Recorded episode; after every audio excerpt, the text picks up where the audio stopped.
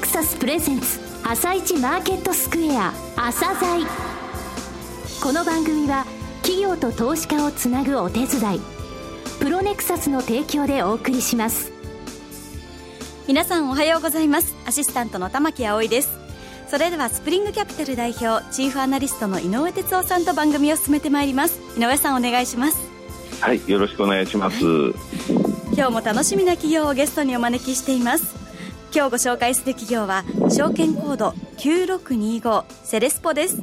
はい、えー、セレストさんですね、はい、えー、2回目の、えー、ご案内になりますけれども、はい、えー、セレモニーとスポーツを掛け合わせた、えー、社名なんですね、はい、いろんなスポーツイベントですね、えー、表彰式の時とか見るとセレスポさんのマークが出てるんですよ、はい、えー、どういう企業かっていうのをですね、よくお聞きください。はい、楽しみにしております。朝鮮今日の一社です。朝鮮今日の一社。本日はイベントの企画運営を行っている企業さんをご紹介いたします。証券コード9625、東証ジャスダックスタンダードに上場されているセレスポさんです。お話しいただきますのは、代表取締役社長でいらっしゃいます、稲葉俊彦様です。本日はよろしくお願いします。どうぞよろしくお願いします。えー、事業の内容のご説明をですね、ポートフォリオ別の部分で分けるような形でお話していただけますかね。はい。はいえー、当社の社名はセレモニースポーツを省略したものですが、まあ、実際にはありとあらゆるイベント、そしてスポーツ競技を扱っています。はい、まあ、事業分野としては大きく5つに分かれてまして、はい、まあ、前期当社は107億円の売上ですが、まあ、その売上シェア1位はセレモニーです。はい。うん、まあ、当社のセレモニーというのは式典のことで、仏事は含みません。はい。昨年は天皇皇后両陛下がご臨席になる行幸系行事なども担当しています。うんはい、え次の2位がスポーツで、はい、陸上競技やトライアスロンの日本選手権などを扱っています。はい、え当社には陸上部がありまして、日本選手権に出るレベルの選手が2人おります。はい。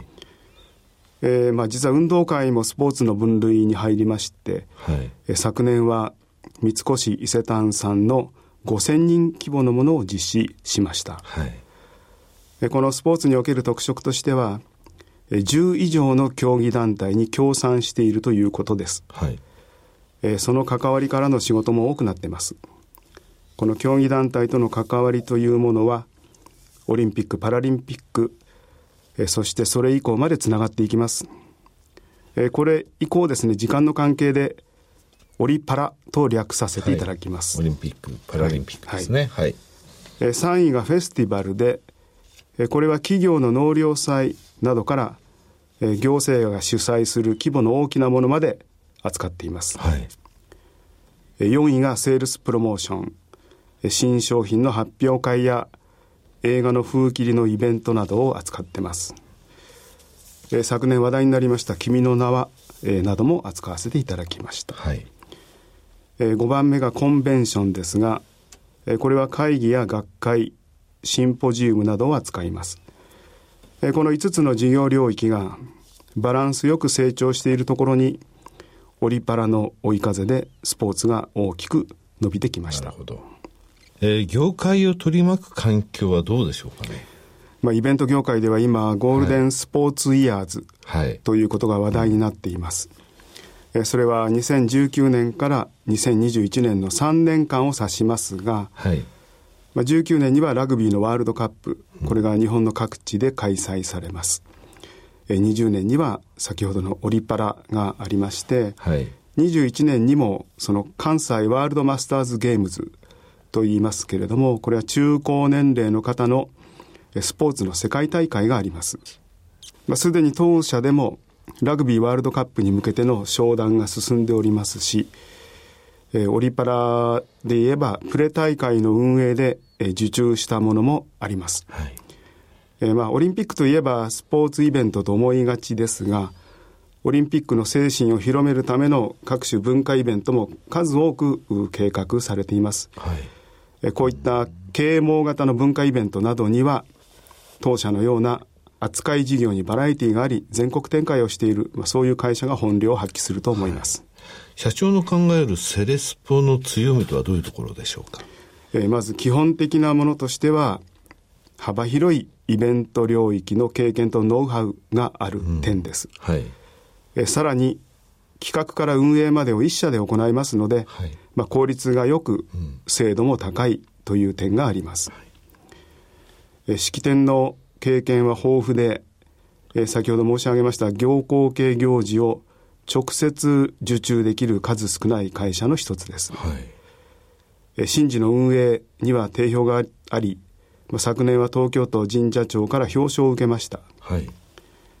またスポーツの分野では今まで築いてきた各競技団体との良好な関係が今や大きな強みとして成果につながってきています、はい、さらにいつも意識して磨き続けている強みとしては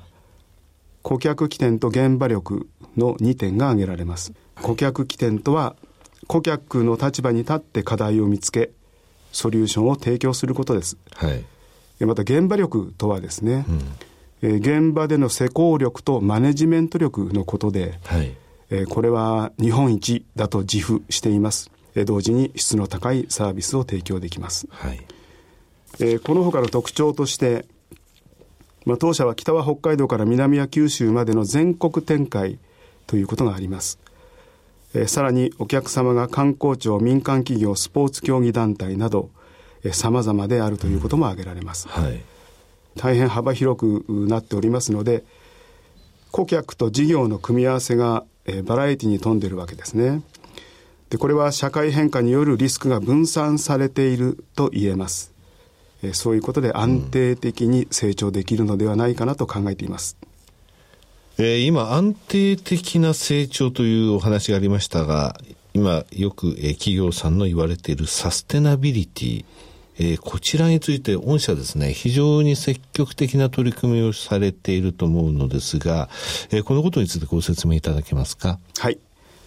イベントに関わるサステナビリティについては、はい、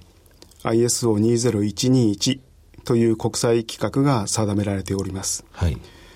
昨年当社はこの規格の認証を取得いたしました。ISO20121 ですか？はい、そうですね。はい、ちょっと、えー、聞き慣れないものですけれども。そうですね。はい、まあ、まず、サステナビリティ自体が何なのかという、うん、まあ、疑問をお持ちの方もいらっしゃると思いますが、まあ、これは日本語では持続可能性と訳されます。はいうん、でまあ、スポーツ大会の場合は、その大会で環境を傷つけず、地域社会に騒音やゴミなどの迷惑をかけず、経済的にも黒字化させる、まあ、そういうことがサステナビリティということの持つ意味になります。こういったところがきちんとできてないと、もうこういうふうなイベントはできないんだと。いうことですよね、はい、その後もきちんと、あ、やってよかった、このスポーツ大会、次回もやろうということのためには、えー、その持続可能性っていうものはきちんとこういった部分を意識してやらなくてはいけないそういうことでよろしいんですか、ね、そうですね。まあ、はい、オリンピックも一時継続が危ぶまれた時期もございましたけれども、はい。まあ、ロンドンとリオのオリパラ、オリンピック・パラリンピックには、この ISO20121 という規格が適用されました。まあ、これに続いて東京でも適用されます。まあ、東京も準備が本格化してまいりますが、実は国内のイベント業界でも ISO20121 の理解はあまり進んでいないのが実情です。なるほど。えー、御社はこれを取得されたわけですか？はい。まあ、当社はこれを全社で認証取得しておりまして、はい、まあ、これはイベント会社のみならず日本企業としては初めてのことです。全営業所で、ね、そうですね。あの、本社だけとか、どっかの支社だけということではなく、全体で取得しているわけですね。はい、この認証取得に続いて、まあ、12月に当社がセミナーを実施いたしましたけれども、まあ、そこにはオリパラ準備委員会やまあ、東京都の方も出席をされておりまして、まあ、今後のアドバイスも、まあ、依頼を受けております。えそういうことで当社はオリパラ運営上の重要な分野の、まあ、リーディングカンパニーになったということができるようです。はい、ただ私たちとしてはオリパラ関連のみならず私たちが扱うイベントにおいては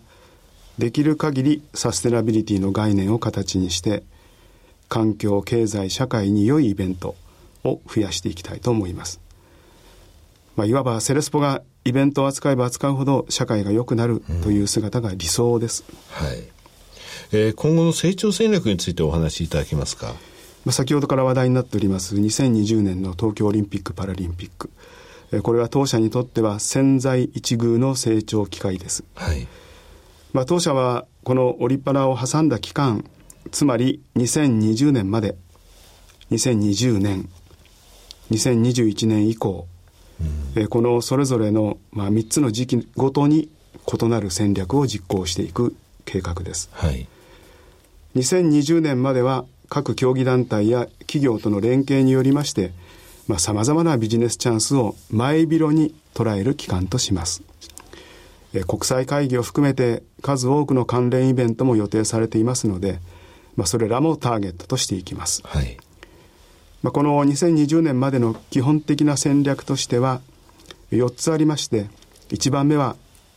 安全安心を保つ形で最大の収益を上げると。2番目有料顧客とのパイプを太くする。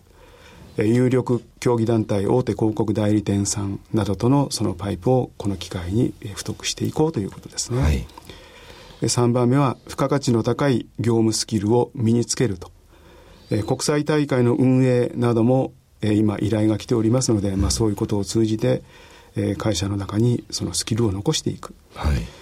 4番目は2021年以降の新成長戦略のための、まあ、仕込みをしていく、うん、まあ、小さな種まきをいくつかしていこうと、まあ、そういう考え方です。はい、これ具体的に何をやるのかというとやはり、えまあ、プレ大会の運営事前キャンプ地の招致と運営など、うん、オリンピックムーブメントに関連するようなイベントですね、はい、まあ、こういうものを扱っていくことになります。同時にラグビーのワールドカップがこの、え期間にございますけれども、うんこちらについてももういくつかの開催地から相談を受けています。はい、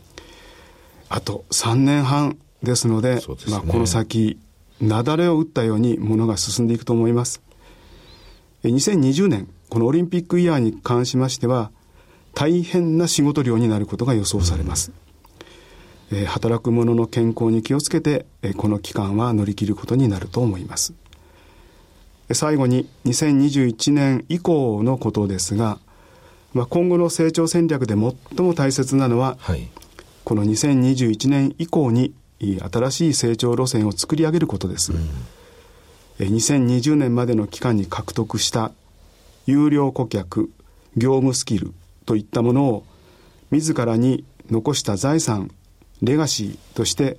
活用をして新たな成長を目指します御社の企業にとってのサステナビリティというのは2021年以降にきちんとこの最後お話しいただいた部分につないでいくということで、そういうことでよろしいですかね。そうですね。はい。えー、最後になりましたが、リスナーに向けて一言お願いします。はい。えー、当社これまではイベント業界の黒子企業というんでしょうか、はい、まあ、あまり目立たない存在であったわけですが、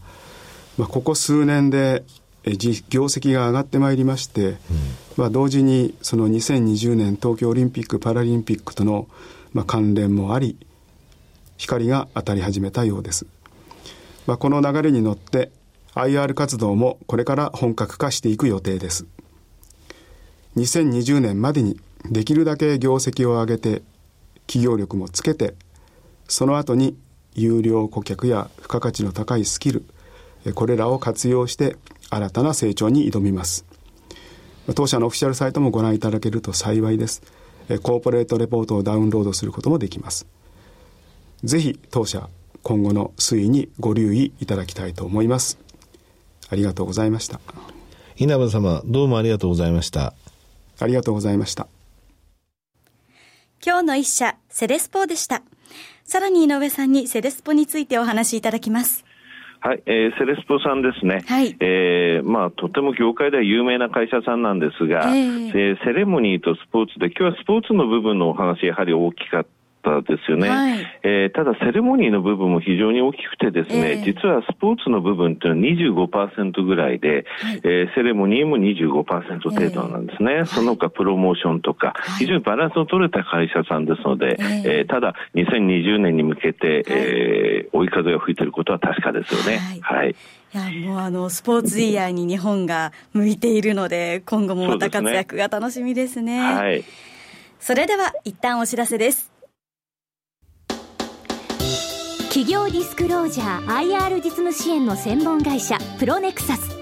上場企業のおよそ6割、2200社をクライアントに持つ。これはアジア証券印刷の時代から信頼と実績を積み重ねてきたからこそ。さらにプロネクサスが目指すのは企業と投資家をつなぎ日本の株式市場を活性化させることですプロネクサス私たちは個人投資家の皆さんを応援します井上哲夫今日のストラテジー。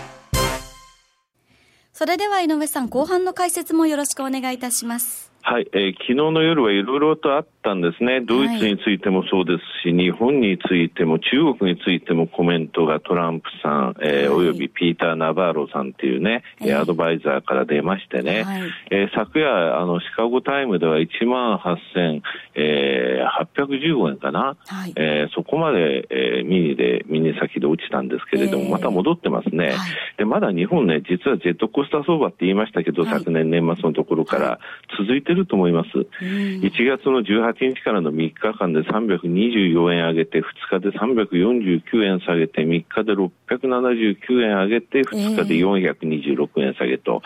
それでね、うん、そうなんですよ。で、あの、おとといだけはですね、アメリカ下げましたよね。昨日も下げましたけれども、これ今までね、あの、何を言ってもアメリカの株はあんまり下がらなかったんですが、あの、さすがに7カ国の入国制限についてはね、フォードとか GS、コカ・コーラ、アップル、グーグル、こういった会社の経営者たちはノーを言ったんですよね、えー、公式に、はい、で、フォードっていうのは先週、えー、月曜日、火曜日、えー、朝会ってたぐらいの人で、はい、えー、それでね、これからあの税制改革の一翼を担うあの気持ちがあるとまで言ってた人がこういうことを言ったんで、はい、初めてその財界、えー、企業とのその溝ができたって形だったんですが、はい、それでも昨日の夜のところからそこからのその日本の、えー、株先である日経平均先の戻ってるんですよね。えー、だからなかなか日本はまだ、えー、大きくその下げトレンドとか上昇トレンドっていうには入れない、はい、えー、ジェットコースターの中で、あその背景にあるのはアメリカユーフォリア的にね、はい、えー、なんて言いますか、何を言ってもその保護主義を言ったところで、またその景気に、えー、アクセルを踏むようなことを言っても、どちらにせよ、えー、ドル高、ドル安というのはあっても、はい、いずれにせよアメリカの企業にとっては悪いことではないという根っこにあるんですよね。はい、ただ怖いのはやっぱり中国に対する言葉ですよ。えー、あの有言実行な人なんでね、これあの中国に対しては選挙戦の時に何て言ってたかっていうと、えー45%の関税をかけてやるって言ったそれに対して人民日報はね、じゃあ iPhone 売れなくてやるよとか、はい、あの、航空機ってボーイングだけじゃないよねって、エアバスというのはヨーロッパあるのね、はい、そういう話もしてるんですよ。だ中国に向けて、えー、何か言った時ってはマーケットのね、虎の王じゃないけど踏む可能性ありますよね。はい。はい、はい井上さん今日もありがとうございました。また来週もよろしくお願いいたします。この後は東京市場の寄り付きです。朝鮮この番組は企業と投資家をつなぐお手伝いプロネクサスの提供でお送りしました。